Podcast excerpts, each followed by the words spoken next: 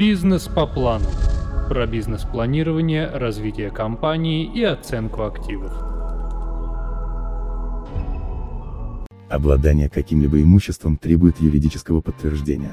Законный владелец может свободно распоряжаться своими вещами, а также передавать их безвозмездно, в том числе и право на них. Причем может отдаваться как долевая часть, так и целый объект. Для этого существует договор дарения. Правом дарения обладают любые дееспособные лица. Несовершеннолетние граждане тоже могут передавать имущество или право на него.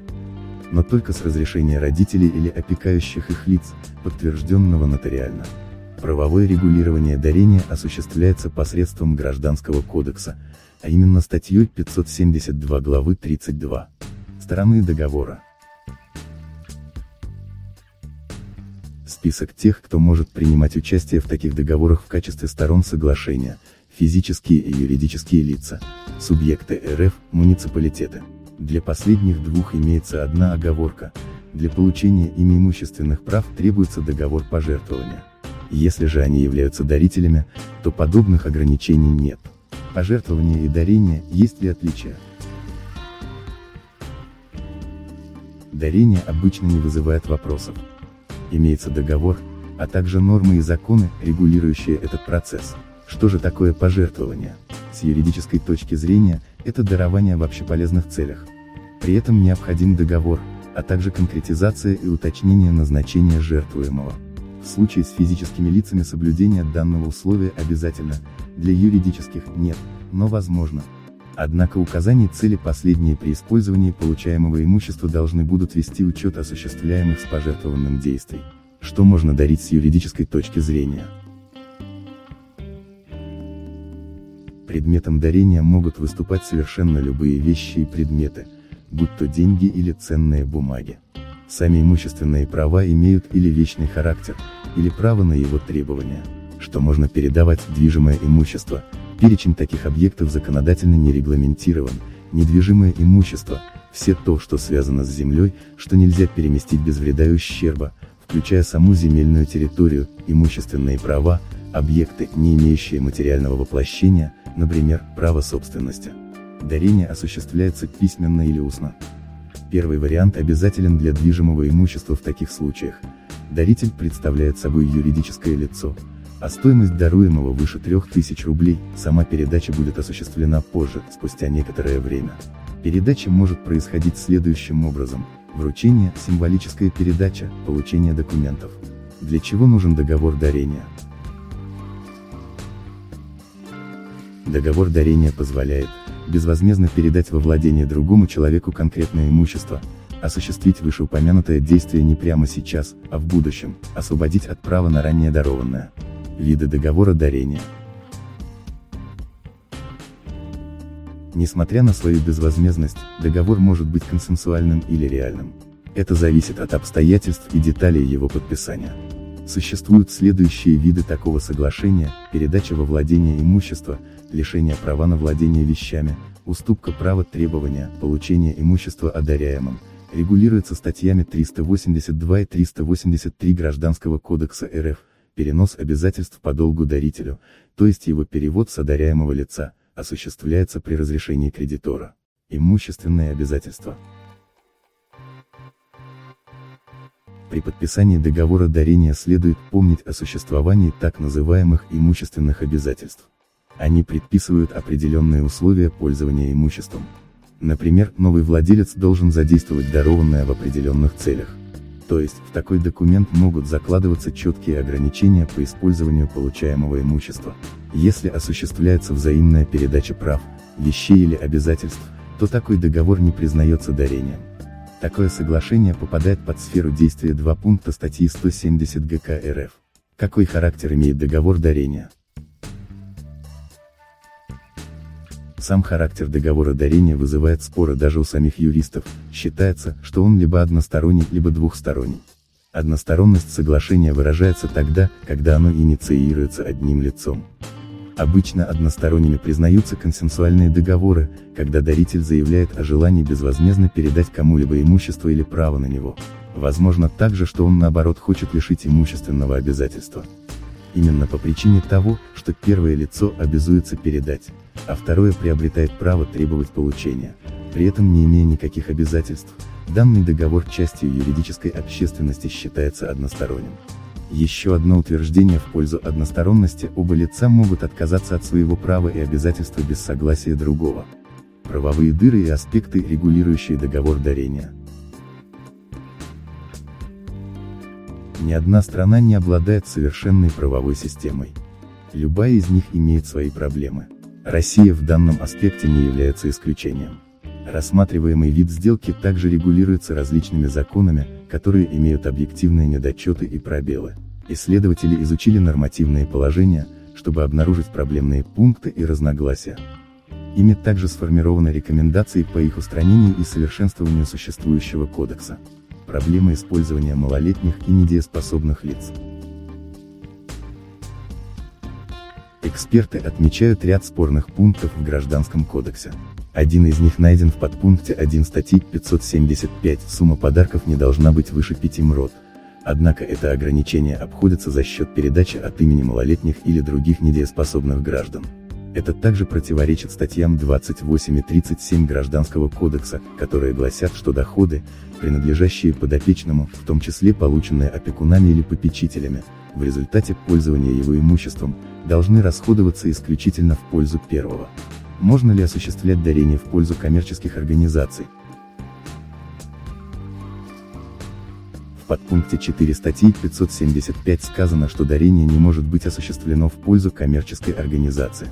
Сама цель существования предприятия есть получение доходов, финансовых выгод. А данная сделка подразумевает безвозмездность соглашения. Эти положения противоречат друг другу, поэтому в такой ситуации оформить договор дарения не получится. Коммерческая ориентированность организации закреплена законодательно в пункте 1 статьи 50 Трудового кодекса РФ. Поясняется, что в таких условиях подобный договор способен нанести ущерб кредитным организациям или государству. Обычные же подарки не запрещены. Проблемы подарков должностным лицам. Еще одной тонкостью является передача вещей должностным лицам, а также людям, занимающим управленческие позиции в каких-либо предприятиях. Эксперты убеждены в необходимости правок в подпунктах 2 и 3 статьи 575 Гражданского кодекса РФ. По их мнению, запрет должен распространяться на любые подарки вне зависимости от их стоимости. Однако исключение стоит сделать для даруемого на день рождения, при награждении правительством. В таком случае преподносить подарки должны быть способны друзья, родственники, коллеги по работе, не имеющие каких-либо служебных контактов с ним. Может ли даритель при передаче жилья остаться жить в нем? Сделка незаконна, если при передаче жилого помещения даритель хочет остаться жить там. Это противоречит принципу безвозмездности, поэтому является незаконным. Такое соглашение притворно и ничтожно, что описывается в пункте 2 статьи 170 Гражданского кодекса РФ. Казалось бы, что такая сделка похожа на договор с пожизненным содержанием иждивенца. Но нет, само соглашение подобного рода не может быть заключено в принципе. Рентные отношения подразумевают иное, а данная ситуация не соответствует закону. Это регулируется статьей 168 Гражданского кодекса РФ. Такой документ признается ничтожным. Что такое обычный подарок небольшой стоимости? имеется заковырка из суммы подарка. В законе нет четкой стоимости, до которой даруемое признается обычным подарком. Специалисты заявляют о том, что указание конкретной суммы необходимо, в таком случае исчезнут разночтения и непонимание правовых положений кодекса. Это касается пункта 1 статьи 576 Гражданского кодекса РФ, где имеются существенные ограничения в установлении правоспособности государственных и муниципальных учреждений. Но они не играют никакой роли для обычных подарков. Есть еще один аспект, статья 295 Гражданского кодекса, которая накладывает ограничения предприятиям по владению только недвижимым имуществом. Бизнес по плану.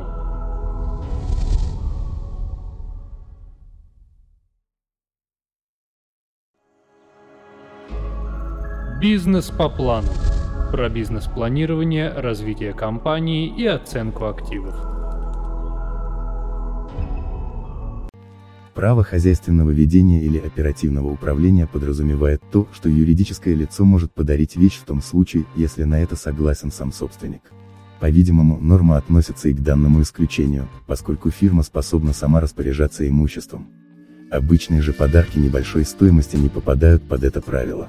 Как защитить право дарителя и одаряемого? Также в законе нет положений о преступных действиях при отзыве имущества. Дело в том, что одаряемый при возврате может нанести ущерб дару. В итоге будет совершен возврат поврежденного объекта. Помимо этого, первый способен совершить преступные действия в отношении дарителя и его близких. Поэтому имеется необходимость юридической защиты путем внесения соответствующих поправок в пункт 1 статьи 578 Гражданского кодекса, регламентирующего отмену дарения. Специалисты предлагают внести редакцию, при которой можно отменить сделку, если одаряемый совершил какое-либо преступление по отношению к дарителю или его близким, будь то уголовное или затрагивающее честь и достоинство человека. Факт данных действий подтверждается или самим виновником, или в суде. Эта же статья требует правок в пункте 5, поскольку предмет должен возвращаться в исходном состоянии. Если ему был нанесен какой-либо ущерб, то одаряемый отдает сумму в денежном эквиваленте объекта. О необходимости подобной редакции уже заявляли некоторые исследователи. Также необходимо защитить и право одаряемого, что будет юридически справедливым и правильным. Для этого следует указать в статье 580 Гражданского кодекса степени формы вины дарителя за ненадлежащее исполнение обязательств перед одаряемым. При этом нести ответственность он будет только в случае умысла или грубой неосторожности. Однако следует помнить, что к передаваемому имуществу нельзя предъявлять требования по его качеству, поскольку договор дарения безвозмезден. Единственное условие – оно не должно приносить вреда здоровью, жизни и имуществу получателя. Если даритель знал о возможных рисках и не предупредил об этом, а дар нанес какой-либо ущерб, то одаряемый имеет полное право на запрос возмещения убытков. Но при наличии явных недостатков, даже если они навредили, даритель не несет никакой ответственности. Риски. Особая зона риска – это продажа доли на недвижимость, комнат, через договор дарения.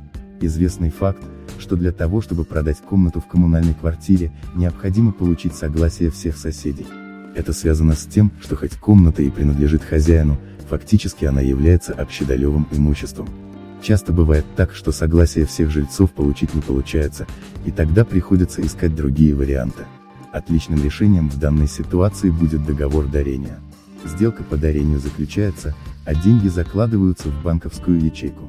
Таким образом, после регистрации сделки покупатель получается право на комнату, а продавец – право на деньги. Все остаются довольны и благополучно расходятся. Однако после этого могут начаться проблемы. Распространена схема, при которой даритель, он же продавец, выждав некоторое время обращается в суд, где заявляет, что подарил комнату покупателя под воздействием внешних обстоятельств.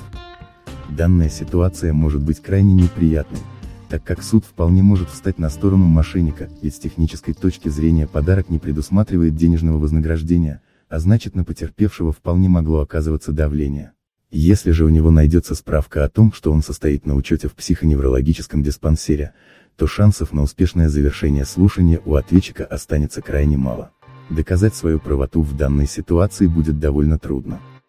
Схожая проблема может возникнуть и при договоре купли-продажи, если сумма, прописанная в договоре, будет намеренно занижена. Это может быть сделано и обговорено участниками сделки, которые захотят уйти от дополнительных налогов. Однако в итоге такие обстоятельства могут повлечь за собой проблемы посерьезнее. Через некоторое время после заключения сделки продавец также может прийти в суд со справкой и психоневрологического диспансера и заявить, что на него оказывалось давление с целью занижения суммы продажи. Будут предоставлены все документы об оценке рыночной стоимости квартиры и договор, в котором будут стоять совершенно другие цифры. В итоге, покупатель, который заплатил одну сумму, а в договоре указал другую, может попасть в весьма неприятную ситуацию, в которой он вынужден будет вернуть мошеннику квартиру, а в ответ получит лишь те деньги, которые заплатил согласно договору купли-продажи.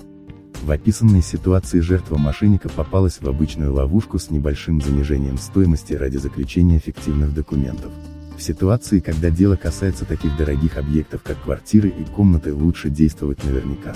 Бизнес по плану.